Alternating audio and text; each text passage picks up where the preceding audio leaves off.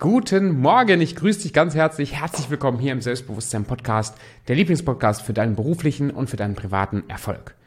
Heute gibt's einen Special Guest wieder und ich freue mich, weil die Folge ist richtig, richtig wertvoll, richtig geil. Jonas Hills ist heute da. Jonas Hills ist bekannter Autor, Speaker und Mentor und hilft Menschen in Lebensbereichen wie in ihrem Business, persönlich in ihrer Spiritualität zu wachsen, um in der Lage zu sein, richtig geiles Leben zu leben. Und nicht nur, dass äh, Jonas schon seit Jahren vor zig Leuten spricht und und äh, seine, sein, sein Werdegang, sein Kalender und sein, sein Bekanntheitsgrad einen gewissen Erfolg schon, schon ausstrahlt. Mir ist er aufgefallen und deswegen wollte ich ihn, wollte ich ihn einladen, durch seine selbstbewusst klare, unbequeme, ehrliche Art ohne dabei als Arschloch rüberzukommen, sondern ganz im Gegenteil. Und ich finde, da gibt es ganz, ganz viel zu lernen, wenn du selbstbewusst auftreten willst und dein Leben leben willst, was du wirklich leben willst. Und deswegen viel Spaß heute im Gespräch mit Jonas Hills.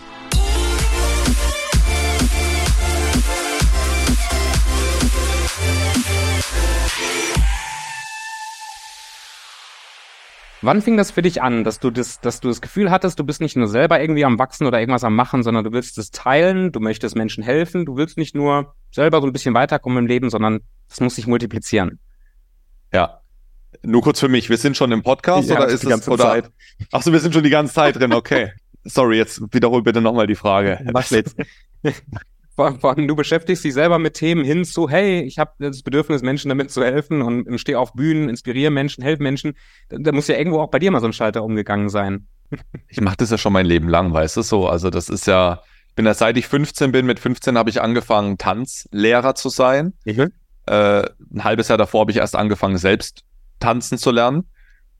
Also das war schon immer so. Es, es, gibt, es gab für mich irgendwie, ich habe schon als Elfjähriger auf Bali, wo ich ein Jahr auf Bali gelebt habe, habe ich schon Deals gemacht und äh, äh, Flyer verteilt und da Geld verdient. Und dann habe ich mit dem, mit dem, mit der Videothek damals einen Deal gemacht. Äh, ein Glücksspiel habe ich gespielt, mir da Geld verdient.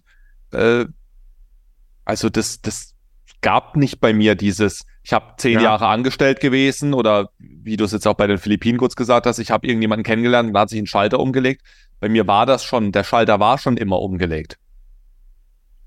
Ja. Und das sicherlich auch durch die, durch die Erziehung, also sicherlich durch meine Mutter, weil meine Mutter ja äh, ähm, schon ein Leben lang selbstständig ist. Ich bin so aufgewachsen, ich bin sehr frei aufgewachsen. Ja. Wir sind viel rumgereist. Also ich, ich bin davon überzeugt, dass das sicherlich ist durch das Umfeld, durch, durch die Eltern, in dem Fall halt bei mir nur die Mutter, ne?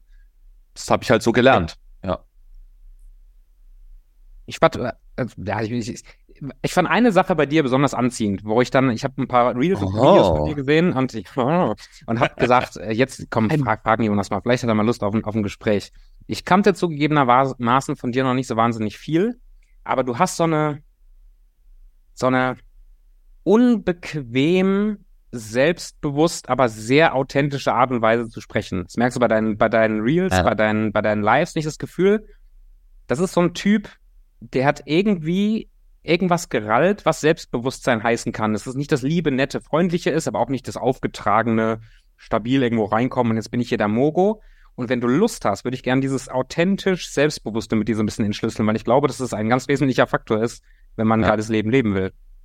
Ja, 100 Prozent. 100 Prozent. Das ist, ich, das, was meinst du mit dem Unbequem? Das würde mich mal ganz kurz interessieren. Hast du, hast du unsere Konversation noch vor Augen, wo ich dich eingeladen habe für den Podcast? Ja, die weiß ich noch. Ja, das, das war zum Beispiel so ein schönes Beispiel für sowas unbequem Straightes. Ich lade dich ein und von dir kommt direkt erstmal, ja, mache ich, aber nur A, B, C. Ja, dann sage ich noch so ein bisschen, eigentlich sehr lieb gemeint, so, so Jonas, ey, lass uns einfach ein schönes Gespräch und eine gute Zeit haben. Äh, ja, können wir schon haben, aber äh, bereite dich schon bitte vor auch, ja? Also das, du, du musst schon die Fragen haben, das ist dein Podcast. Also, wo ich so dachte, wow, Jetzt bist du plötzlich im, in meinem Ansehen, irgendwo auch von, von der Dominanz, von der Hierarchie her, direkt mal drei Punkte gestiegen. Und das hat mich total äh. fasziniert und hat so ein bisschen unterstrichen, warum ich dich einladen wollte. Geil. Geil. Also, das ist, das ist, äh, ich muss da selbst drüber lachen, weil, weil das, das ist so, ich bin ja von meinem Herzen her, von meinem Grundtyp ein Spielkind, ne? So, let's have a good time, lass uns, ne, geil irgendwie was zusammen verbringen. Gleichzeitig schütze ich diese Energie extremst ähm, vor Menschen, die mich energetisch aussaugen mhm. wollen, bewusst oder unbewusst. Ja? Und das mache ich immer schon präventiv. Unabhängig, weil, weiß ja nicht, ob die Person mich aussaugt nicht, sie weiß es meistens selbst gar nicht. Ne? Ja. Und ich mache das immer präventiv, weil ich, ich, ich behaupte, und da stimmst du mir vielleicht zu, dass es mehr Menschen gibt, die deine Energie saugen, wie Menschen, die deine Energie potenzieren. Oder? Voll. Voll. Und deswegen dieses straighte, dieses direkte, dieses, ne, dieses äh, klare. Ähm, und, und weil ich halt auch behaupte, und das ist der eine Punkt, der zweite Punkt ist, dass ich finde, als Mann, und das ist jetzt meine persönliche Definition, solltest du halt schon führen. Mhm. Solltest ein, Führer, also führen können, ein Skill führen können haben. Ob das jetzt Mitarbeiter sind, ob das jetzt dein Umfeld ist, deine Freunde sind. Und mit führen meine ich ja auch dich äh, um sie kümmern, um sie sorgen, äh, Fragen stellen. Ey, ist brauchst du gerade was? Ne? Also einfach für dein Umfeld da sein, ne? In jeglicher Hinsicht. Und äh, das ist, das ist für mich so, ein, so eine Führungsbeschützerrolle, wie auch immer äh, wo ich sage, okay, das möchte ich halt äh, für, die, für die Menschen auch sein. Das heißt, zum einen ist es ein Selbstschutz, zum anderen ist es aber auch äh, äh eine, ein, ein, ein Support, wenn, ja. wenn man so will, ähm, zu, zu leaden, ne? sich selbst zu führen, sein Umfeld zu führen, äh, damit auch ich überhaupt in die Position komme, ein Mentor zu sein. Mhm. Weil würdest du einen Mentor buchen, der sich selbst nicht im Griff hat und der nicht für seine Leute da ist und der alles mit sich machen lässt. Nee, du, da würdest du in der Hierarchie, wie du es gerade gesagt hast, würdest du nicht drei Punkte dazu bekommen, du würdest drei, vier, fünf Punkte verlieren. Und von so jemandem bucht man halt nicht etwas für sieben, acht, neun, zehntausend Euro. Es ist halt einfach Fakt. Und das ist das Problem in, in, auch in der, in der Szene, dass viele halt glauben, oh, ich mache mich jetzt selbstständig, ich bin ja. jetzt das und dann passt das schon, ne? Ja, nee, aber die kaufen ja kein Produkt wie ein Kaffee, wo ich jetzt einfach teste, schmeckt er mir oder schmeckt er mir nicht. Genau, hier. So. Sondern äh, sie kaufen ja einen Menschen in dem Fall und äh, damit kaufen sie auch seine Erfahrung ein, seine Energie ein, vor allem die Energie, das ist unglaublich wichtig. Ja, dass du selbst in einer krass hohen Energie schwingst, damit Leute sagen, hey, boah, ich will ein Stück davon abhaben. Aber nicht rauben, sondern ich will mit hoch, ja. ich will mit gehen, dieses Hinzu, dieser Hinzu-Gedanke. Und diese Menschen ziehe ich an, weil die dann das, und dazu gehörst du ja wahrscheinlich auch, die sagen nicht, hä, was ist das für ein arroganter mhm. Typ? Also ein bisschen. Gut. Ja, äh, ja, vielleicht kommt der Gedanke hoch, aber mehr der andere Gedanke von geil. Ja. Let's go. Lass uns, bei dem muss ich mich andocken. Lass uns zusammen, weißt du, so dieses, äh, dieses Hinzu zu einem geilen Leben führen.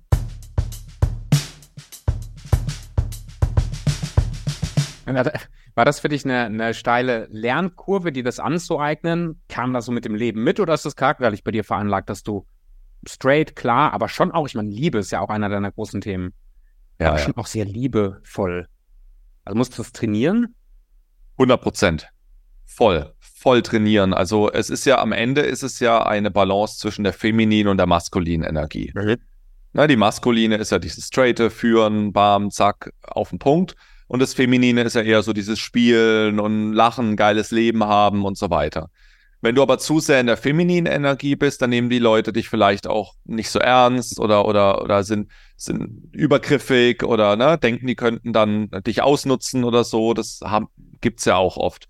Wenn du aber zu sehr in der maskulinen, in diesem Straighten und so drin bist, dann haben die Leute keinen Bock auf dich, ähm, weil sie keinen Andockpunkt an dir ja. finden, also einen Sympathie-Andockpunkt.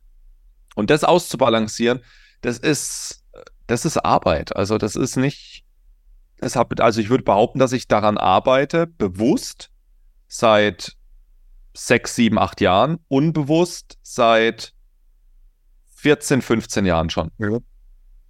Und ich habe es immer noch nicht jetzt so, also ich habe ich hab eine gute Balance, ja, aber es gibt Tage, da bin ich einem Menschen gegenüber vielleicht zu maskulin, mhm. weil er mich gerade halt an dem Tag erwischt. So, aber der nächste, weiß ich, wenn wir jetzt zwar jetzt an den Philippinen reisen würden oder sowas, dann, dann hätten wir auf jeden Fall eine geile Zeit, so 100 Prozent. Glaubst du, dass es so ein, so, so ein Spektrum gibt, wo irgendwo so das, wie ich eigentlich bin, sich einpendeln kann? Oder ist es eine, eine Entscheidung, ein Ausprobieren, wie die Balance zwischen männlich, weiblich, straight, soft, wie ich will oder wie sie mir nützlich ist im Leben? Ich glaube schon, das ist eher das Zweite, eher das mhm. Ausprobieren, Experimentieren, Erfahrungen sammeln. Ich meine, dafür ist ja auch die Außenwelt da. Die Außenwelt ist ja ein Spiegelbild. Das ist ja das, was man in, in der Persönlichkeitsentwicklungsszene ja auch so sagt und teacht, dass das Außen immer ein, ein Spiegel ist, den man benutzen kann, um es jetzt mal ganz plakativ zu sagen, um selbst zu reflektieren und sich zu beobachten, hey, will ich das sein? Will ich dies sein? Und da gibt es ja dieses Sprichwort, wenn du, ähm, wenn du äh, Frieden in dir willst, dann äh, äh, äh Quatsch, wenn du ähm, wenn du Rest, genau, wenn du Frieden von anderen willst oder wenn du für, äh, Respekt von anderen willst, dann musst du dich selbst respektieren, dann musst du dir selbst Frieden schenken. Also du musst dir immer erstmal das selbst schenken, was du vom Außen äh, haben möchtest. Ne? Und äh, und da hilft dir halt diese Spiegelwelt, ne? Wenn das heißt, wenn du auf einmal nur Menschen um dich herum hast, die dich ganze Zeit anpöpeln und dich nicht respektieren, dann kannst du dir die Frage mhm. stellen, okay, wo respektiere ich mich vielleicht selbst noch nicht? Ne? Und, und so pendelst du das halt immer mehr aus und, und kriegst ein Gefühl dafür, okay, wo bewege ich mich gerade? Mhm. Zum Beispiel viele Frauen, die sagen, ich will ein Business aufbauen und nicht in die Pötte kommen und dann irgendwie Yoga machen, meditieren, tausend Routinen haben, sich tausend Dinge weiterbilden. Denen fehlt vielleicht die maskuline Energie zu sagen, okay, aber was ist denn jetzt gerade effektiv, um ein Business ja. aufzubauen? Das ist alles wichtig, aber es ist nicht effektiv. So, als Beispiel, ne? Und, und so muss man dann halt äh, äh, gucken, wo stehe ich denn gerade und was will ich auch. Vielleicht bin ich ja auch happy damit, dann suche ich mir halt einen Mann, der hat das Geld und dann mache ich den ganzen Tag nur meine Yoga- und Meditationsroutinen und mache Weiterbildung und lebe halt ein ja. schönes Leben in der femininen Energie und mein Mann bringt das Geld nach Hause. Kann man ja auch machen. Also nicht jeder Mensch muss sich komplett ausbalancieren. Es wäre nur für dich selbst empfehlenswert, dich auszubalancieren, ja. damit du so unabhängig wie möglich in, äh, vom, vom Umfeld bist. Was macht, eine andere Frage schwebt ja. mir auch noch im Kopf, aber was, was macht ein, ein unbalanciert sein zwischen diesen beiden Polen? Was macht da die Abhängigkeit aus? Also warum fühlt sich auch, auch dieses Thema persönliche Freiheit, lebe in Freiheit, auch, auch ein Thema, was, was dir sehr wichtig ist oder so wichtig zu sein scheint. Was macht dich da abhängig? Wie zu sein scheint, natürlich. Ich natürlich. Zu unterstellen, nur weil es in der Bio steht, heißt heutzutage nicht mehr, dass es stimmt. Also, ähm, Gut, du hast ja schon ehrlicherweise zugegeben, dass du dich jetzt noch nicht so in der Tiefe mit mir beschäftigt hast, aber Menschen, die mich schon länger kennen oder sich mit mir beschäftigt haben, spüren das und wissen das, dass ich das absolut vorlebe. Erstens, mhm. weil ich viel reise, viel rausgehe. Wenn du meinen Kalender anschaust, der ist komplett leer, ich habe kaum Termine, ich kann örtlich jederzeit von überall aus arbeiten. Also ich bin eigentlich die Inkarnation von selbstbestimmt und frei leben. Äh, ich kenne wenig Menschen, die, die das auch können oder, oder tun oder sich das erlauben, ja. Mhm. Ähm, also im, im Sinne von der Masse der Population, ja. ja. Natürlich in unserer Szene gibt es logischerweise mehr. Und äh, deswegen, ähm, jetzt habe ich die Frage gerade, aber du hast dann noch eine Frage äh, dazu gestellt.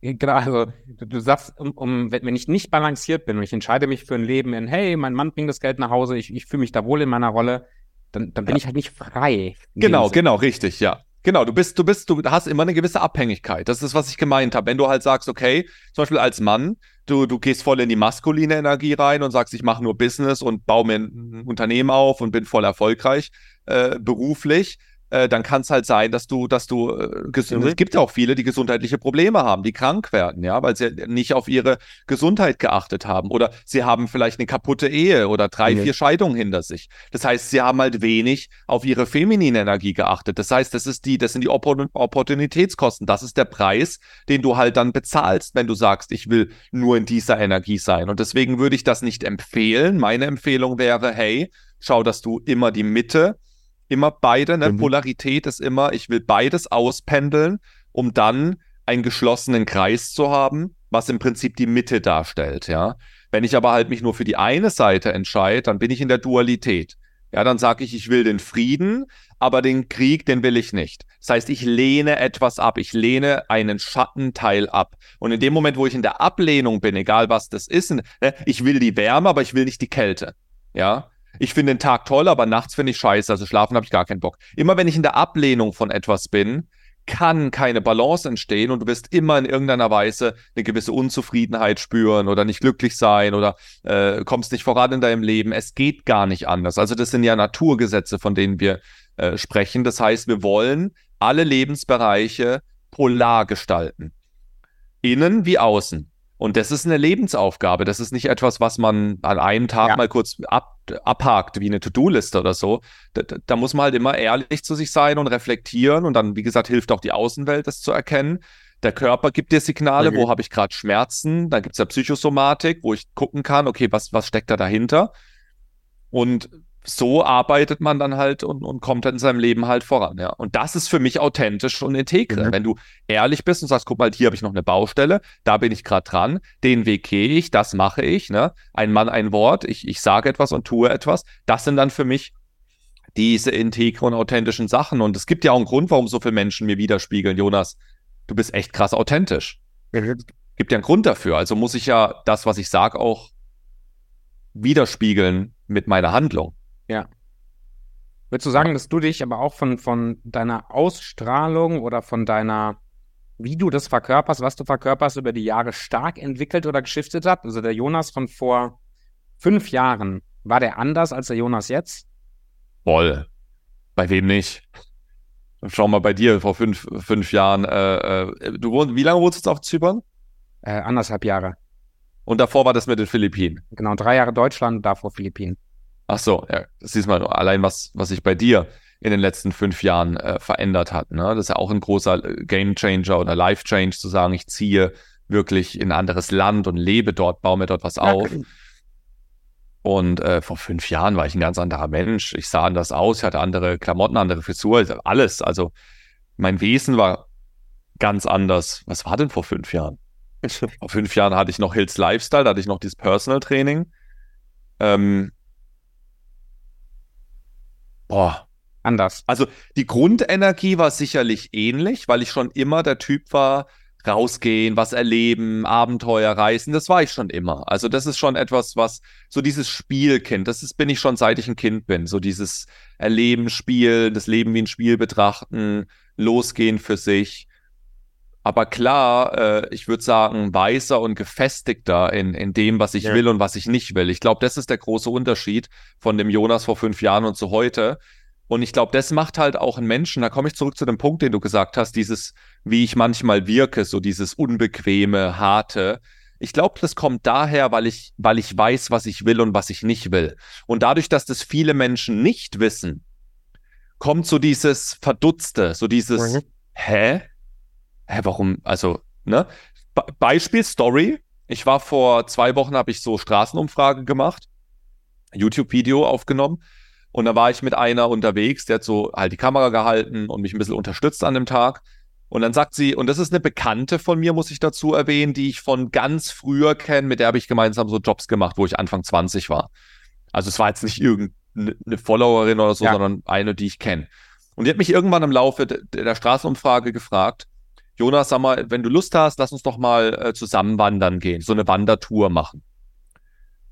Weil, die, weil wir es vom Jakobsweg und so hatten. Und dann habe ich zu ihr gesagt, nö, nö, das mache ich nicht. Mhm. Und sie so, hä? Hä? Also, verstehe ich jetzt nicht. Also wie, warum nicht? Na, also die jetzt gar nicht verstanden, also gar nicht, ne? Und ich sagte, ja, ich mach, ich gehe nicht mit Menschen alleine wandern. Ich gehe nur mit, es gibt nur drei, vier, fünf Menschen, mit denen ich alleine eine Wanderung jetzt machen würde, weil da, da ich investiere einen Tag, einen Tag meiner Lebenszeit und das müssen dann Menschen sein, wo ich einfach sage, okay, äh, die sind ganz eng oder, oder da ist eine selbe Ebene, also da muss ja irgendwas sein. In der Gruppe gerne, wir können gerne in der Gruppe gehen, ich organisiere ja auch öfter mal was, aber alleine, nö, mache ich nicht. Die hat das erstmal gar nicht so richtig verstanden, ne? Dann hat sie gesagt, ah ja, siehst mich jetzt nicht so auf deinem Level und so. Sag ich, Ehrlich gesagt, nein, nee. Nee, tue ich nicht. Mag dich, alles cool, ne, menschlich und so, alles geil. Aber nee, mache ich nicht. Also, dann, wenn ich jetzt mit jedem Follower eine Wanderung machen würde, dann wäre ich mein Leben lang beschäftigt, eine Wanderung zu machen. Das mache ich nicht. Also, ich schütze mein Energiekonto. Ja. Das verstehen viele Menschen nicht. Wenn du halt ganz klar sagst, guck mal, so ist es, das, das will ich, das wünsche ich mir. Wenn du mit mir in einer Verbindung sein willst, dann muss es so ablaufen. Und wenn das nicht zu deinen Bedürfnissen passt, dann ist das absolut cool. Ich mag dich trotzdem. Aber dann funktioniert es halt nicht.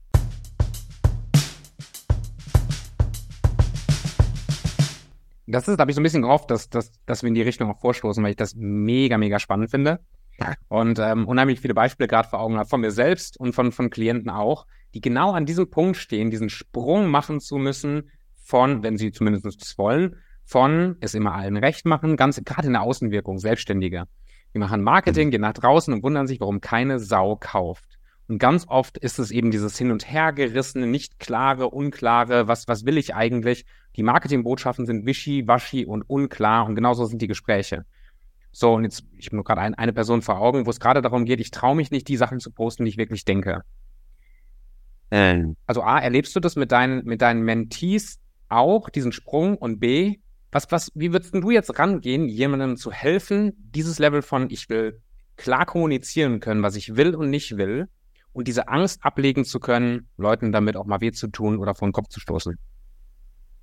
Es kommt ganz drauf an, an welchem Punkt sie stehen. Also ist es ein Mensch, der bereits regelmäßig postet und auf Social Media ist, also der hat jetzt keine Angst, sich sichtbar zu machen. Mhm. Das muss ja, das muss ja die Grundvoraussetzung sein, weil ich habe jetzt zum Beispiel eine Kundin, die, die, da ist noch eine Stufe davor. Ne? Da geht es erstmal darum, überhaupt regelmäßig aktiv okay. zu sein und Stories zu machen und whatever. Äh, da, da würde ich jetzt von ihr noch nicht verlangen, hey, und jetzt sprich auch direkt noch deine, deine Wahrheit, ja. Das, das wäre für, für an dem Punkt, wo sie steht, zu viel, ne? Da geht es jetzt erstmal um andere Dinge. Wenn aber, gehen wir mal davon aus, die Person ist schon Social Media und macht schon viel und ist schon und die sagt so, hey, ja, aber ah, ich würde gern so, keine Ahnung, über Massentierhaltung reden, aber ich habe halt Angst vor einem Shitstorm. Ne? Das ist ja immer so diese, diese Angst, dass es Menschen gibt, die das ablehnen und die dann negativ kommentieren. Das sind ja Themen, die provokativ sind in unserer, in unserem Land. Das könnte Politik sein, das könnte ähm, eben sowas wie Essen sein, vegan, vegetarisch, whatever, äh, gendern, whatever. Also so, solche Themen. Das sind ja so diese provokanten Themen. Und die Frage ist halt erst auch mal, ich muss erst mal verstehen, was ist denn die Intention davon, wenn ich so yep. poste? Warum will ich denn so posten? Um Frust abzulassen, weil mich gerade was ankotzt, oder weil es wirklich für mein Ziel sinnhaft und effektiv ist? Zum Beispiel, wenn ich das jetzt auf, auf mein äh, Ding betrachte, könnte ich jetzt sowas machen wie, das habe ich ja auch, glaube ich, schon gemacht. Äh, warte mal, dass ich sowas sage wie, ähm, viele, viele Coaches da draußen äh, ähm, wollen halt Coaches sein, weil es trendy ist, aber haben eigentlich überhaupt gar keinen Plan. Ne? So, jetzt greife ich ja viele Menschen da draußen an mit so einer Aussage. Ja. Ist noch sehr, ist noch sehr oberflächlich, weil das muss man sich überlegen, fühle ich mich jetzt angesprochen? Jetzt könnte ich es noch konkreter machen. Sage ich, pass auf. An alle Coaches da draußen, die in ihrer Bio drinstehen haben, äh, dass sie Coach sind und wie toll sie sind und so weiter. Ihr habt erst recht überhaupt gar keinen Plan. Wie viel habt ihr? Ne? Und jetzt, jetzt baue ich, jetzt gehe ich einen gezielten Angriff rein. Das kann ich mal machen. Warum nicht? Ich stehe für etwas, ich bin gegen etwas, ist marketingtechnisch sinnvoll. Die Frage ist, was ist die Intention dahinter? Ich muss mir erstmal über die Intention klar machen. Zum Beispiel, ich möchte jetzt viel Inter, ich möchte, ich möchte, weil wenn ich sowas mache, dann habe ich im Kopf von, geil, bitte, Mhm. Bitte, ich flehe wirklich, ich flehe wirklich, dass viele Menschen drunter kommentieren und sich auskotzen über diesen Post. Oh Herr, also, lass den Shitstorm kommen, bitte. Genau. Das muss so diese Grundeinstellung sein, wenn du so einen Post machst. So. Ich hatte leider noch keinen Shitstorm. Leider, leid. Nee, wirklich, ich, wirklich. Das ist, ich, ich wünschte, ich hätte mal einen, weil ich Bock habe auf diese Erfahrung. Ohne Scheiß. Aber wen kann man denn mal gezielt angreifen, um das nochmal ein bisschen zu fördern? Da muss es doch noch ein paar geben. Ah, es, ist, es ist halt, das Problem ist, dass in der Coaching-Szene ja, das, du siehst ja eine Werbeanzeige. Dann kommt die Werbeanzeige mit, ah, jetzt sagt dir schon wieder ein Coach. Also die Leute sind es ja schon gewohnt, dass Coaches deformiert werden. Deswegen ist das jetzt halt nicht so krass, wie wenn ich jetzt äh, sagen würde, ey, pass auf, ähm, ganz ehrlich, lass uns mal ein bisschen über die AfD sprechen. Äh, so, und wenn ich jetzt über die AfD sprechen würde, und zwar positiv sprechen würde, das würde auf jeden Fall einen Shitstorm äh, äh, bekommen, 100 Prozent. Gut, vielleicht nicht in meiner Community. Das ist ein ganz anderes Thema. Aber was hat es mit meinem Weg zu tun? Bekomme ich dadurch mehr Kunden? Also was, was ist die Intention dahinter? Für mich macht es keinen Sinn, jetzt darüber zu sprechen, auch wenn ich es könnte und auch wenn ich das Wissen habe und so weiter, macht es keinen Sinn So, wenn ich die Intention habe, die Person sagt, okay, ich habe die Intention, ich möchte darüber sprechen, weil ich dafür stehe und weil ich gegen das andere bin. Ich bin gegen Massentierhaltung, ich finde es nicht geil. Ich, ich bin für vegane Ernährung. So. Und dann würde ich mir halt anschauen, äh, da muss man dann natürlich, bisschen, natürlich ein bisschen Tiefenarbeit, äh, etwas tiefer arbeiten mit der Person, okay, was, was macht dir denn Angst eigentlich dahinter? Also was ist denn, was könnte denn mhm. passieren? Und dann gehen wir mal so ein paar Szenarien auch durch. Ja, dass halt viele Menschen mich ablehnen und so weiter. Dann sage ich, ja gut, aber du willst doch etwas verändern. Und ist es nicht so, dass Veränderung immer erstmal stattfindet nach dem Prinzip, äh, äh, erster belächliche es, dann bekämpfe ich es und dann akzeptiere ich es? Und dann muss man da halt vielleicht auch mal ähm, ähm, durchgehen und, und so ein bisschen, dass man leicht anfängt. Vielleicht mal jetzt nicht direkt mit einem brutalen Ding, sondern vielleicht mal mit einer Frage. Mhm. Hey, was denkst ihr eigentlich über Massentierhaltung? Eure Meinung würde mich mal interessieren. So, und jetzt kann ich dadurch schon mal erstmal äh, viele Informationen sammeln. Mhm. Dann gehe ich ja. vielleicht einen Schritt weiter als nächsten Punkt und sage so, ey, ganz ehrlich, Massentierhaltung ist keine geile Sache. So noch ein bisschen sanfter. Jetzt gebe ich schon mal meine Meinung, aber noch sanfter. Und dann steige ich es vielleicht wieder. Massentierhaltung ist eigentlich äh, äh, äh, Mord und ähm, Vergewaltigung und whatever. Ne? Und so steigere ich mich halt ran mit meinen Aussagen Richtung so Bildzeitung, so umso krasser, umso provokanter, umso besser. Und äh, dann in der nächsten Stufe sage ich dann, greife ich dann vielleicht eine spezielle Zielgruppe an. Hey, an alle Fleischesser da draußen. Denk dran. Denk jeden Tag dran. Du bist ein fucking Mörder. So, und jetzt habe ich das Potenzial für einen Shitstorm. Oh. Das heißt nicht, dass einer kommt, weil wenn du halt in deiner Zielgruppe nur Veganer hast, dann wird Instagram das kommen, wo, wo sollen die herkommen? Ne? Aber äh, du hast zumindest mal das Potenzial. Vielleicht teilen die Leute das dann. Weißt du, die teilen das dann und dann kommen genau. die ganzen Fleischesser auf den Post und dann wird's, so kann man das machen. Ja, mir gefällt das, das, das Üben und das Rantasten auch, auch sehr. Man muss sich ja nicht damit direkt von vornherein überfordern und wieder einknicken. Aber dieser Schritt vorher, überhaupt ein Gespür davon, dafür zu bekommen. Ich meine, jetzt, jetzt in unserem Beispiel. Du, ich schreibe dich an für einen Podcast. Dein Gedanke, was waren deine ersten Gedanken, bevor ich jetzt hier anfange, dir irgendwas zu unterstellen? Ähm, ich weiß nicht mehr Wort für Wort, was du gesagt hast. Mein erster Gedanke war, ich habe mir, ich habe mir angeschaut, was du machst. Das ist immer das allererste. Ja. Da habe ich gesehen, okay, bei dir geht's auch so Richtung wie bei mir, selbstbestimmt Leben, frei und so. Das fand ich geil. Hab mir auch so ein bisschen deine Posts angeschaut, fand ich cool, hast eine tolle Energie. Und dann habe ich gesagt, ja, das machen wir. Also ich anhand deines Profils entscheide ich und der Energie auch hinter dem Profil, ob ich mit dir mehr zu tun haben will oder nicht, in welcher Form auch immer. Ja. Und dann äh, habe ich dir ja auch zugesagt direkt. Ähm, und dann war, war, war irgendwie, du wolltest, du wolltest ja diesen Extra-Termin nochmal haben. Und da habe ich dann halt gesagt, nee, das passt mir aber nicht in meine Struktur. Brauchen wir nicht. Genau, und, und da wollte ich so ein bisschen drauf hinaus, ja. dass jetzt mit meinen polarisierenden Posts rauszugehen und zu sagen, hier an alle Fleischfresser, tschüss, ist das eine, aber in einem zwischenmenschlichen Gespräch, potenzielle Kunden, Kunden, Eltern laden mich zur Grillfeier ein und ich habe hart keinen Bock drauf. Und ich, äh. ich möchte den, diesen, diesen Weg finden, dass ich selbstbewusst mir erstmal bewusst bin, was will ich überhaupt und dann den, den Mut finde, das zu kommunizieren und dazu ja. zu stehen. Das empfinde ich als ein riesen, riesen, riesen und ein sehr, sehr wichtiges Thema. Ja. Kannst, kannst du da aus deinem Erfahrungsschatz immer so zwei, drei Dinge streuen, wo du sagst, boah, wenn jemand, wenn jemand gerade an diesem Punkt steht, das lernen zu wollen, mehr diese, in diese, in diese Standfestigkeit zu kommen, was, was kannst du denn da machen? Ja. Also, wie gesagt, der erste, der, du musst erstmal klar werden, was will ich, was will ich nicht. Das ist, ja. das ist Punkt eins. Da, da das strugglen ja schon mal 80, 90 Prozent der Menschen. Die wissen gar nicht, was sie wollen, was sie nicht wollen.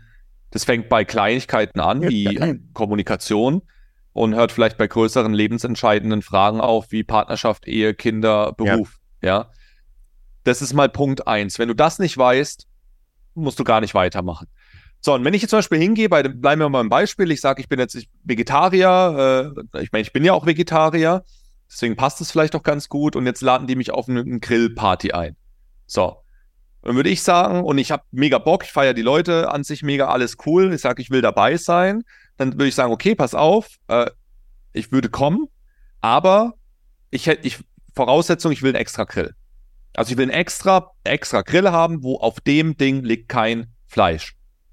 oder Fisch oder was auch immer. So.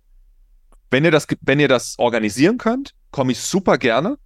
Wenn nicht, ist es absolut cool, aber dann komme ich nicht. So, und das kann ich ja nur so klar kommunizieren, weil ich ganz genau weiß, mhm. hey, ich habe keinen Bock, dass, dass irgendwie fettiges Fleisch sich überlappt mit meinem Gemüse. Will ich nicht. Will ich einfach nicht. So, oder genauso mit dem Rauchen. Beim Rauchen bin ich ganz straight. Jemand kann neben mir rauchen, aber dann setze ich mich um. Ich würde ihm nicht sagen, hör auf zu rauchen, weil wer bin ich, ihm das sagen zu können, aber ich setze mich um. Das heißt, ich weiß, was ich will. Ich will nicht neben einem Raucher sitzen. Punkt. Entweder er geht oder ich gehe. Mhm. Dadurch, dass es ein freies Land ist und ich das niemandem befehlen kann, gehe ich. Das ist eine ganz einfache logische Konsequenz. So, du musst halt nach dem handeln, was du willst und was du nicht willst. Und wenn du das nicht tust, das ist automatisch, tust du dich selbst nicht lieben und selbst ja. nicht wertschätzen. Das heißt, du hast selbst ein, ein Selbstliebe- und Selbstwertschätzungsthema. Du respektierst dich selbst nicht. Und das ist hart, das muss man sich erstmal ja. eingestehen. Die meisten Menschen respektieren sich selbst nicht und lieben sich selbst nicht. Auch wenn sie glauben, dass sie es tun. Da können sie sich noch so oft vor den Spiegel stellen und sagen, oh, du bist eine tolle Person, oh, ich liebe dich. Und dann gehen sie raus, stellen sich äh, neben Raucher und lassen sich vollqualmen, obwohl sie es nicht wollen. Ja, ja. So, da gibt es keinen Zwischenschritt. Du musst halt mutig sein. Das ist, du musst halt mal Nein sagen. Dann muss man sagen können, nein, äh, ich helfe dir nicht beim Umzug. Nein, äh, ich komme jetzt nicht raus. Ich habe noch ein paar Sachen zu erledigen. Ich arbeite gerade für meinen Traum. Ich kann dir jetzt nicht helfen. Ich kann jetzt nicht für dein, für dein, für dein Jammerding da sein. Du musst halt Nein sagen lernen. Und das kann man nur lernen, indem man es halt tut. Also ja. da gibt es keinen Zwischenschritt in dem Sinne.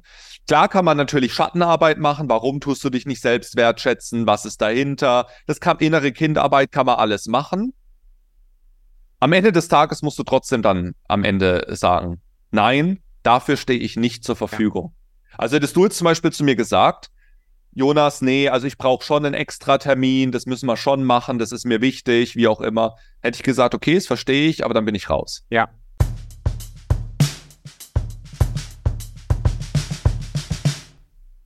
Und genauso richtig wäre es gewesen von meiner Seite, dann kannst du nicht mal Gast sein, so ungefähr. Also es wäre ja, wenn das genau. meine Grenze wäre, genauso, so, genauso okay gewesen. 100 Prozent. 100 Prozent. Ja.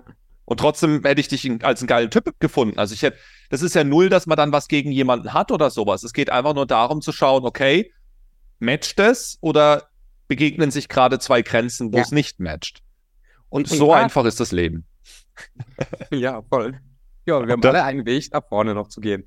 Aber warum, und, und, und warum ist es so fucking schwer, seine Grenzen zu markieren und sich nicht immer wieder reinlatschen zu lassen von allen Menschen drumherum? Alter, hast du zwei Stunden für die nächste, da könnte man jetzt den ganzen nee, Tag drüber reden. Minuten. Warum? Die Warum-Frage ist ja, ist ja immer äh, eine Ursachenfrage, ne? Wenn die Ursache gehst, dann musst du ja ganz nach hinten gehen. Dann musst du die, die Gesellschaft beleuchten, dann müssen wir uns die Erziehung anschauen, dann müssen wir uns die Psychologie, das Gehirn anschauen, ja. dann müssen wir uns jetzt sehr viele Bereiche beleuchten. Also die Kurzfassung ist, äh, dass wir, dass wir so aufgewachsen. Wir werden in dem Umfeld reingeboren. Wir werden äh, in, der, in die Energie reingeboren. Gerade vor allem in Deutschland. Wir haben immer noch die große, die große Schuld energetisch auf unserer ja. Last vom Zweiten Weltkrieg. Das, das alles äh, werden wir reingeboren. Die Eltern geben uns viel mit. Wir werden in das Schulsystem, das preußische Schulsystem ist eine reine perfektionistische Fehlerkultur. Äh, Ding, wo, wo wir äh, uns die ganze Zeit bewusst gemacht wird, wie viel Fehler wir eigentlich machen. Ich habe da letztens auch gesagt, wir könnten ja auch marki grün markieren, was wir richtig in der Arbeit gemacht haben, anstatt mit einem Kreuz rot zu markieren, was wir falsch gemacht haben. Das heißt, es ist ja alles komplett umgedreht. Und was für Arten von Menschen züchtest du jetzt heran? Weil, sorry, am Ende des Tages äh, wenn wir Kinder sind, haben wir kein Selbst, wir sind nicht selbstbestimmt als Kind. Wir sind ausgeliefert von unserem Umfeld. Familie, Kindergarten, Lehrer etc. Bis, ich sag mal, jugendlich, manche ein paar Jahre mehr, manche weniger, haben wir keine eigene große Kontrolle über unser Leben. Mhm. Punkt. Das heißt, alles, was wir in dieser Zeit erleben, mitbekommen äh, und so weiter, prägt uns für die nächsten, für den Rest unseres Lebens. Und der eine muss halt dann vielleicht mehr an, äh, äh an der Gewalt äh, arbeiten, die er erfahren hat in, in der, in, als Kind. Die anderen müssen vielleicht einfach mehr an, an einer Fehlerkultur, einem perfektionistischen, äh, was auch immer arbeiten. Das ist ja bei jedem dann, jeder hat seine eigenen Challenges. Und äh, daher kommt das. Ja, das ist das Warum. Aber das Warum ist eigentlich scheißegal weil jeder von uns hat irgendein Warum. Bei dem einen ist es das, beim nächsten ist es das. Es ist am Ende immer, mit was wachsen wir auf? Welche Energie wachsen wir auf? Und ich gehe sogar so weit, dass wir, dass sich unsere Seele das sogar aussucht. Mhm. Das, das, ist jetzt, äh, jetzt geht es ein bisschen, ein bisschen spiritueller. Da sagt, die Seele sucht sich das ganz bewusst aus, in dem Land, in der Familie, in diesem Energiefeld, zu dieser Zeit, um diese Erfahrungen zu machen und teilweise dann auch natürlich zu lösen und dadurch auch seinen Seelenweg gehen zu können, weil du kennst es, wären wir der Mensch, der wir heute sind, wenn wir ja. nicht auch diese Schattensachen und sowas mhm. miterlebt hätten. Nein, natürlich nicht. Und äh, das ist das Warum. So, aber ich bin kein Fan davon, die ganze Zeit am Warum zu arbeiten. Es gibt ja Menschen, die arbeiten ja die ganze Zeit nur in der Vergangenheit. Ja. Yeah. Immer nur innere Kindarbeit, innere Kinderarbeit, sag ich, ist alles, alles toll, alles super. Aber du kannst dich da drin halt auch verlieren, wenn du dann nur noch Hypnose und das und Schatten und systemische Aufstellung und, und da gibt es ja tausende ja. Methoden, um an der Vergangenheit rumzudoktern.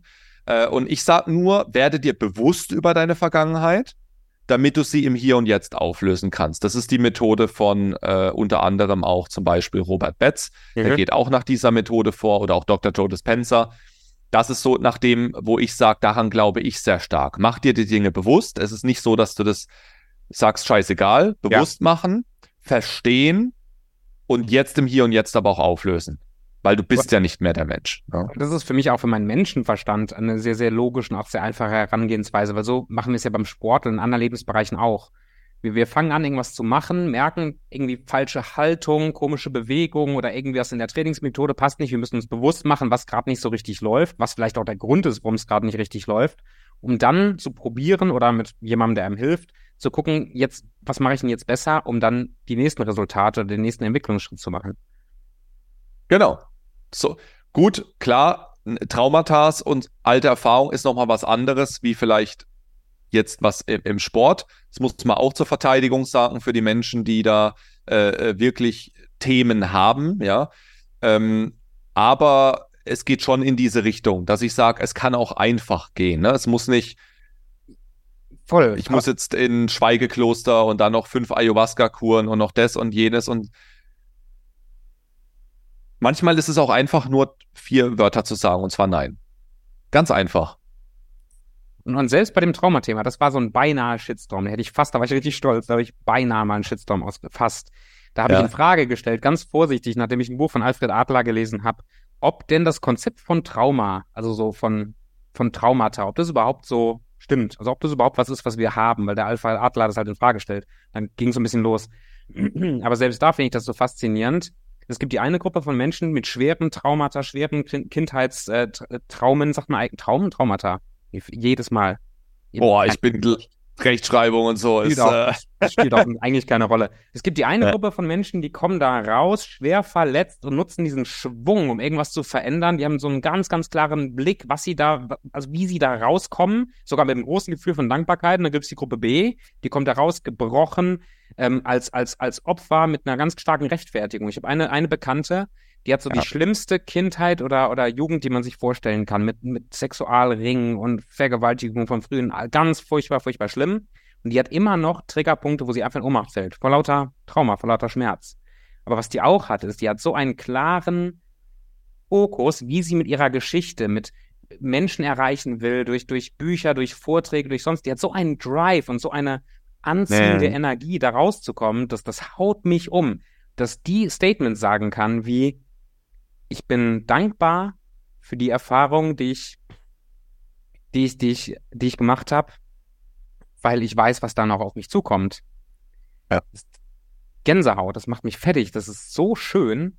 Und ich glaube, wenn wir das sagen können von uns, dass wir dankbar sind für die Scheiße und für das Schwere und für das Dunkle, da haben wir schon mal einen ganz, ganz großen Schritt gemacht. Ja, 100 Prozent. Du kannst immer, egal was dir widerfährt und egal wie krass das ist, du hast immer äh, die Wahl, ob du es als Begründung nimmst, um nicht für dich loszugehen, oder ob du es als mhm. Begründung nimmst, um für dich loszugehen. Mhm.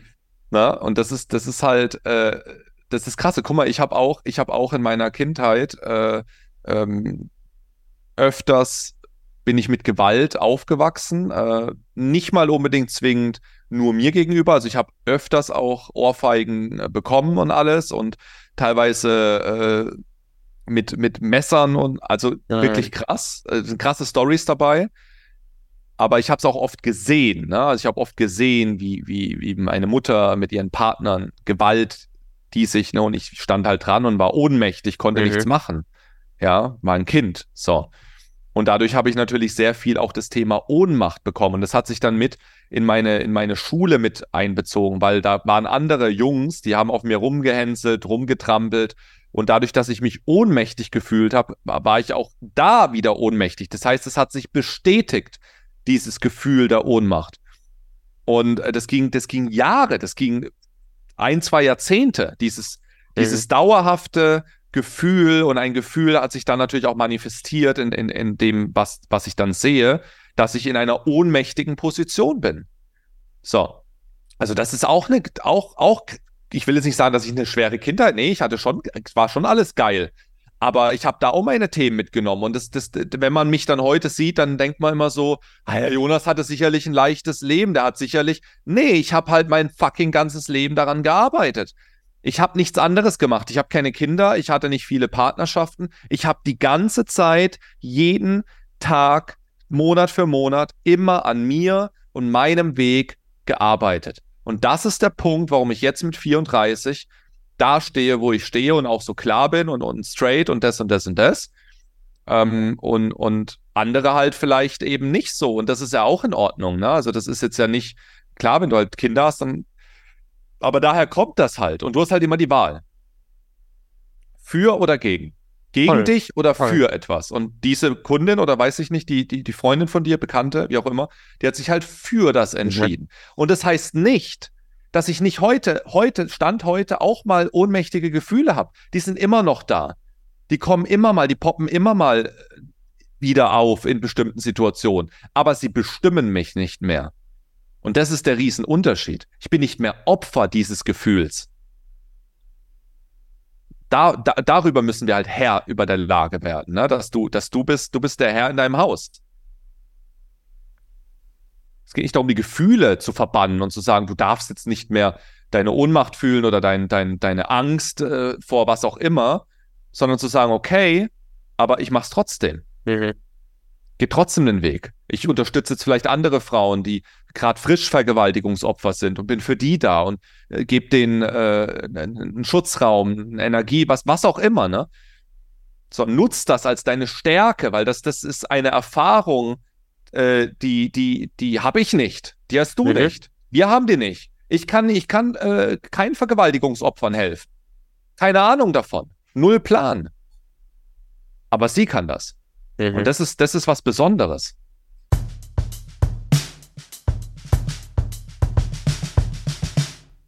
Menschen lieben ja manchmal klare Regeln, klare Anweisungen. Und bevor wir den Sack zubinden, Jonas, wenn du sagst, du arbeitest immer noch oder hast viel auch an dir, an dir gearbeitet, um eben solche Schritte und, und immer mehr Schritte in die Unabhängigkeit zu machen. Zum Schluss einmal noch, ich möchte gerne wissen, für jeden, der dich noch nicht kennt, den Podcast hörst und sagt, boah, geiler Typ, ich möchte ein paar Sachen mehr wissen, vielleicht sogar habe ich noch äh, Budget für ein Buch oder sowas, was mich interessieren könnte. Wo kann man dich finden? Das ja sehr traurig. Das, das wäre ja auch, das wäre doch nett. Ähm, und, dann, und dann noch die Frage, jetzt kannst du uns mal so drei, vier von deinen Routinen, von wie arbeitest du denn an dir mitgeben, wo Leute das Gefühl haben von, okay, ich, ich, kann, ich kann das im Alltag ein Stück weit in, integrieren und erlebe Fortschritt. Ja. Ähm, also erstmal, genau, wenn, äh, nee, ich beantworte erst die zweite Frage. Ich glaube, das macht von der Reihenfolge mehr Sinn ich habe ein, ein Ding, äh, oder na, dann nehmen nehm wir, nehm wir glaube ich, so eine, so eine, so eine Dreier, so eine Dreier-Kombi. Ähm, das, ist eine ist, das eine ist beobachten. Mhm. Beobachten. Das ist, diese drei Sachen sind so simpel, simpler geht's gar nicht, aber einfach sich selbst beobachten, die Situation beobachten, die Menschen, die Kommunikation, die Gespräche beobachten, den Podcast jetzt hier beobachten. Wie war das so von der Energie? Hast du dich wohlgefühlt? Habe ich mich wohlgefühlt? Also einfach beobachten und danach gucken, ist es das, wo du sagst, geil, das war richtig geil oder nicht? Und wenn es nicht richtig geil war, warum war es nicht richtig geil? habe ich mich vielleicht selbst nicht meine Wahrheit gesprochen oder was auch immer. Das muss man dann, das erkennt man ja dann relativ schnell eigentlich auch, wenn man diese Arbeit oft macht. So, und, und dann halt wieder äh, ausrichten, immer wieder neu ausrichten. Wenn ich etwas beobachte, was nicht neu ausrichten. Dann das Thema ähm, annehmen und akzeptieren. Mhm. Da erzähle ich immer diese äh, Geschichte vom chinesischen Bauer, die kennst du 100 Prozent. Mit dem, der weiß das schon. Äh, ob das jetzt gut oder schlecht ist, was passiert. Wir wissen es nicht. Das heißt, in die komplette Annahme und Akzeptanz gehen. Ähm, und der dritte Punkt ist die Dankbarkeit. Mhm. So, und ich glaube, wenn du diese drei ähm, Fähigkeiten, nenne ich sie jetzt mal, in deinem Leben implementierst, und ich meine nicht in der Theorie, jeder erzählt ja. darüber, sondern ich meine wirklich lebst, fühlst, spürst in deinen Zellen, dann kann dein Leben eigentlich nur geil werden. Das heißt nicht, dass du nicht auch mal Situationen hast, die dich abfacken, die dich nerven, die dich wütend machen. Aber du bist ja in der Annahme. Und in der Annahme kann die Energie immer fließen. Nur wenn ich es ablehne, fängt es an zu stocken. Und dann kann ich auch dankbar sein für die Situation, weil ich wieder was lernen durfte, weil ich mich wieder mehr beobachten durfte, weil ich wieder einen Spiegel hatte. Und in diesem, in diesem Zyklus kann nichts in deinem Leben passieren. Es kann, es ist, es gibt, gibt nichts, was dich aus der Bahn werfen könnte, weil es ist alles mit diesen drei Skills irgendwie managebar. Klar, natürlich, wenn jetzt ein geliebter Mensch stirbt, äh, dann klar, das sind jetzt mal Ausnahmesituationen. Äh, auch da kannst du natürlich annehmen und so und sagen, hey, das ist der Lauf der Dinge und so, aber das tut dann weh. Und aber auch hier Annahme halt und, und dankbar ja. sein. Danke, dass das zum Beispiel bei meinem Opa, als mein Opa gestorben ist, meine Großeltern sind ja relativ früh gestorben, leider. Und äh, äh, da habe ich auch gesagt, hey, äh, da war ich auch unglaublich dankbar, weil ich weiß, er hatte kein schönes Leben mehr die letzten nee. Jahre auf diesem Planeten. Und ich habe mich für ihn gefreut, ehrlich gesagt. Natürlich vermisse ich ihn, aber ich habe mich trotzdem für ihn gefreut und es gibt dem Ganzen eine ganz andere Energie einfach, wenn du so lebst. Das klappt nicht immer. Hey, das sind, das sind drei Richtungen, ähm, Empfehlungen. Und das gilt es immer besser zu, zu meistern. Sehr, sehr gut. Ja. Ach so, und zu deiner anderen Frage, die vielleicht noch ganz kurz. Also, wenn du, wenn du nur Budget für ein Buch hast, wie gesagt, sehr traurig, dann lass uns daran arbeiten, dass du ein bisschen Budget für andere Dinge hast. Das wäre sehr schade. Ja. Aber ja, du kannst natürlich gerne einsteigen mit einem Buch von mir. Das steht auch da hinten so unscharf, dein Lebensweg mit Herz. Äh, findest du auf Amazon oder in jedem Buchhandel, kann man es auch bestellen. Äh, ansonsten äh, aktuell, weißt du, wann kommt der Podcast raus? Weißt du das schon? Bald. Also jetzt die nächsten ein, zwei Wochen? Die nächsten zwei Wochen auf jeden Fall.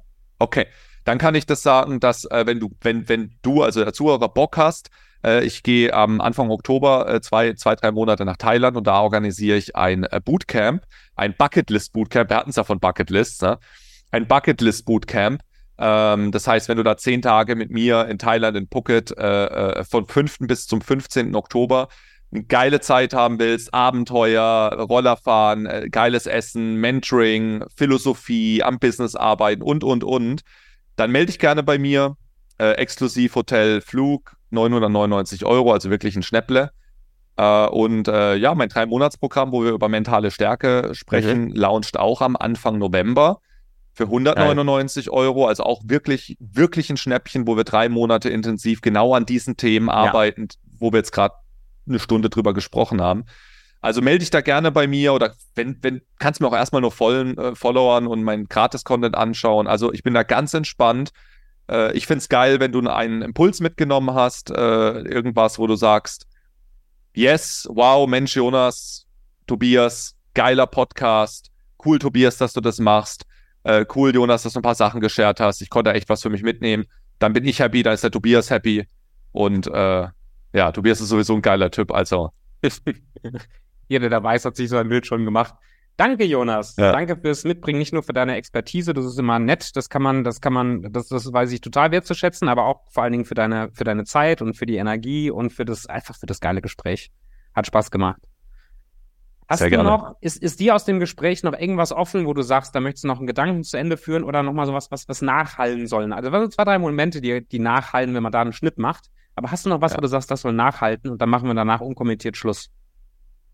Ähm, also bei mir geht es ja um, um dieses geile Leben führen, wie so wie auch du im Intro das schon so an, angeleiert hast. Und das ist etwas, deswegen ist meine, meine Bio halt auch wirklich Programm bei mir, äh, dass ich sage, Leben, geiles Leben, was auch immer das für dich bedeutet. Äh, aber, aber es endlich.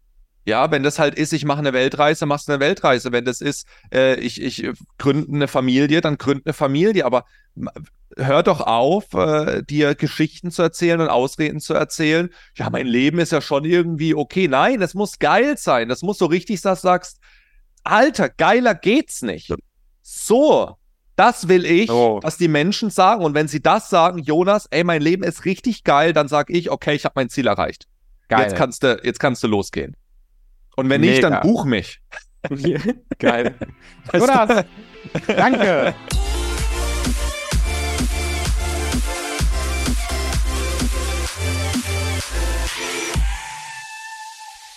So, die offizielle Podcast ist zu Ende. Wenn du noch da bist, dann äh, warte doch einfach noch die letzte Konversation ab. Hier gibt es da nicht mehr so tausende Golden Nuggets für dich. Aber Jonas und ich unterhalten uns, das war eigentlich am Anfang des Podcasts noch, über äh, Philippinen und Vorerfahrungen, warum wir tun, was wir tun. Vielleicht ist das für dich spannend. Bleib gerne dran. Check Jonas Links in, den, in der Videobeschreibung und in den Shownotes aus. Und wenn du Interesse hast, an dir zu arbeiten, dann schreib mir eine DM auf Instagram, tobi.erfolgsbeschleuniger eine DM mit Persönlichkeitsentwicklung. Ich weiß, es ist ein langes Wort, aber das kriegst du hin. Wir hören und sehen uns dann in der nächsten Folge wieder. Mach's gut.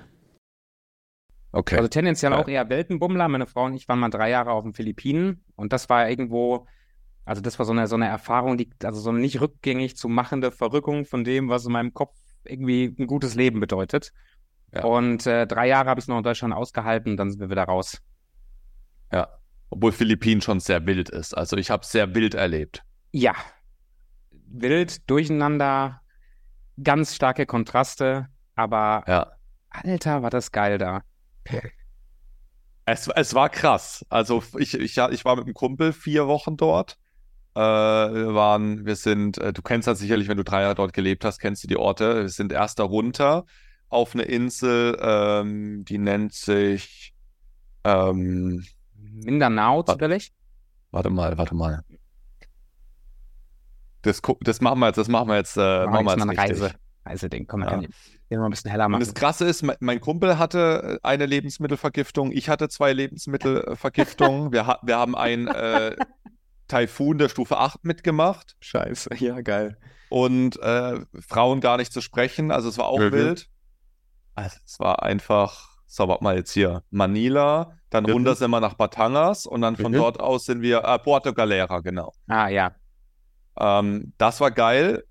Da habe ich eine, eine Frau kennengelernt, das war auch wild. und dann sind wir nach ähm, Palawan geflogen mhm.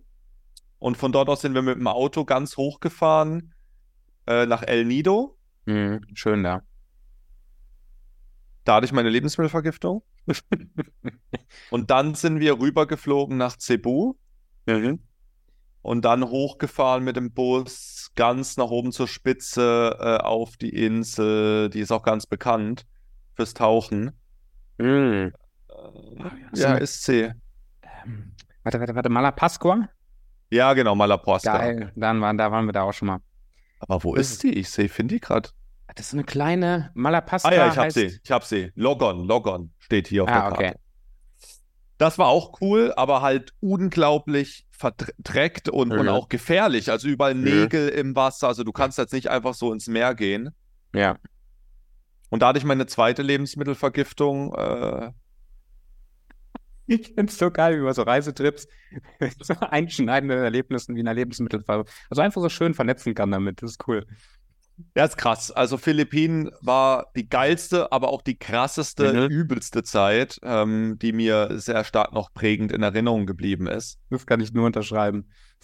Und ihr wart da aber dann schon an einem Ort eher, also auch rumgereist, aber schon eine ja. Base gehabt, oder? Zwei Jahre lang waren wir auf der Insel Sama, die ist so ganz im, ganz im Osten. Da waren wir ziemlich, ziemlich okay. stationär und es war auch sehr abgeschieden. Da sind wir ab und zu mal in die Stadt gefahren, aber sonst war das wirklich sehr, sehr ländlich, sehr weit weg. Und das letzte Jahr dann in Manila, in der Hauptstadt. Boah, die ja, geht gar nicht die Hauptstadt, ey. Ja, die ist ja 23 Millionen Menschen in einem, in einem siffigen Loch. Also das ist echt heftig.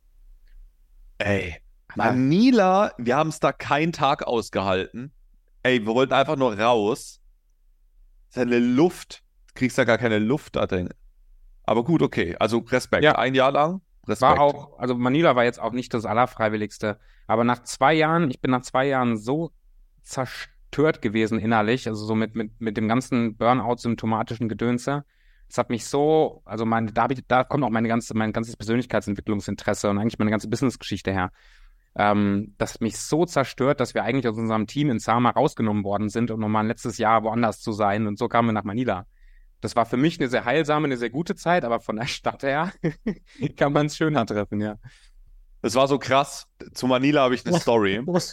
es waren zwar nur zwei Tage, aber die hatten es in sich. Wir sind da nachts angekommen irgendwann und äh, haben einen Taxifahrer gesagt, wir haben irgendeinen Airbnb da gemietet, dann ist ein Taxifahrer die Adresse gezeigt, der soll uns da hinbringen. Dann hat er uns irgendwo hingefahren, wo es einfach nicht war. Also da war einfach gar nichts. Er hat gesagt, wir sind hier und da war nichts. So, sind, sind Sie sich sicher? Ja, ja, wir sind hier. Da vorne.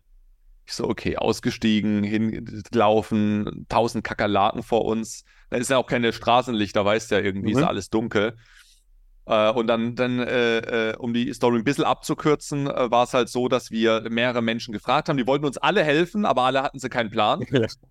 Ja, dann sind wir irgendwann mal in, in, einem ganz, ganz leuchtenden Viertel gelandet und haben uns da halt ein anderes Airbnb genommen und das andere habe ich dann halt storniert, weil ich es nicht gefunden habe. Und später, Wochen später, habe ich einen kennengelernt, der halt auch in Manila gelebt hat und so. Und dem habe ich dieselbe Story erzählt und habe gesagt, ah, wir waren da halt in diesem äh, äh, irgendwie ganz viel so Rotlicht und so. Und er hat gesagt, ah, war der, war der da und da? Ich weiß gar nicht, wie die, wie die Location hieß. Er hat gesagt, oh, das ist der Ort, wo Touristen nicht hingehen. Ja. Da, gehen, da geht man nicht hin. Er hat gesagt, ah, deswegen habe ich auch keine Europäer gesehen. Mhm. Er hat gesagt, das ist so das Rotlichtmilieu und eins so der gefährlichsten Orte in Manila, wo man sein kann. So. Aber ich vermute, also du sitzt jetzt hier, also ich vermute, euch hat keiner aufgeschlitzt. Nee. Schön. Nee, ist nicht, ist nicht passiert, weil wir halt ganz, wir sind da ganz äh, so freundlich und ey und so, ne? Und haben direkt irgendwie mit Leuten, also wir haben da äh, einfach ganz offen mit den Menschen gesprochen und ich hatte gar nicht das Gefühl, ne? Das war jetzt halt das, was er erzählt hat, aber ich hatte null das Gefühl, dass es gefährlich war. Ja. Das ist, ich finde das Schöne an der philippinischen Kultur oder eines der schönen Sachen ist, wenn man dazugehört, gehört man dazu. Und dann ist man wie unter dem Schutzmantel der, der Gesellschaft. Wenn man mit zwei, drei, du kannst mit zwei, drei Leuten in die gefährlichsten Ecken gehen, dann bist du aber wie unter so einem Schutzmantel der, der Beziehung ja. mit den Leuten unterwegs. Das ist eine ganz, also bei uns, es hat ein bisschen gedauert, auch in Summer, bis die Leute uns da akzeptiert und auch respektiert haben und, und ernst genommen haben. Wir haben uns verhalten wie die kleinen Babys beim Laufen lernen, ne? so Wasser holen vom Brunnen, immer auf die Fresse geflogen und es war einfach sehr ja. peinlich, die ersten Monate. Aber danach, ey, das besten Freunde, die man sich vorstellen kann. Wunderschön. Ja, ja, also wir, sind da voll reingejumpt. Wir haben dann auch am Ende, wie gesagt, mit der einen Frau, die ich da kennengelernt habe, in äh, Puerto Galera, haben wir dann, sind wir dann äh, in, in das Haus der Familie und haben dann dort Zeit verbracht und das war schon geil, ne, äh, da einzutauchen, aber halt auch krass, wenn du Hintergrundinfos dann mitkriegst, zum Beispiel die, mit der ich dann auch was hatte. Und äh, äh eine tolle Zeit hatte und äh, auch, auch wir wirklich füreinander. So, so äh, Gefühl empfunden haben, haben mich danach dann drei Männer angeschrieben auf Instagram, dass sie äh, verlobt sind mit ihr und ja. äh, ihr das Leben finanzieren, weißt du? und dann dachte ich, äh, ja. okay, krass, ne? Das ist halt eine ganz andere Kultur, ne? Voll.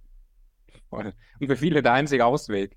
Das ist, das, ja. das, das ist ja das, auch unsere Freunde da unten, so zwei, drei Mädels, deren größter Traum war, das irgendeinen alten, reichen Westler kennenzulernen, der sie aus dem Loch rausholen kann um sich dann möglichst kurzfristig im Ausland wieder von denen trennen zu können. Das war so mit auf der Bucketlist, um irgendwie rauszukommen aus dem Loch. Aber schau mal, was ich nicht verstehe ist, es ist sicherlich, es ist sicherlich äh, nicht leicht, in einem Land wie Philippinen sich was aufzubauen. Vielleicht ist es sicherlich schwerer wie in Deutschland. Aber bei denen, die ich jetzt kennengelernt habe, die haben den ganzen Tag noch Party gemacht, mhm. waren den ganzen Tag betrunken. Ja und äh, haben ihr Leben halt gefeiert und gechillt. Ja. Sag ich, okay, ist ja cool, davon könnten wir Deutschen vielleicht mehr, mehr in unsere Scheibe abschneiden.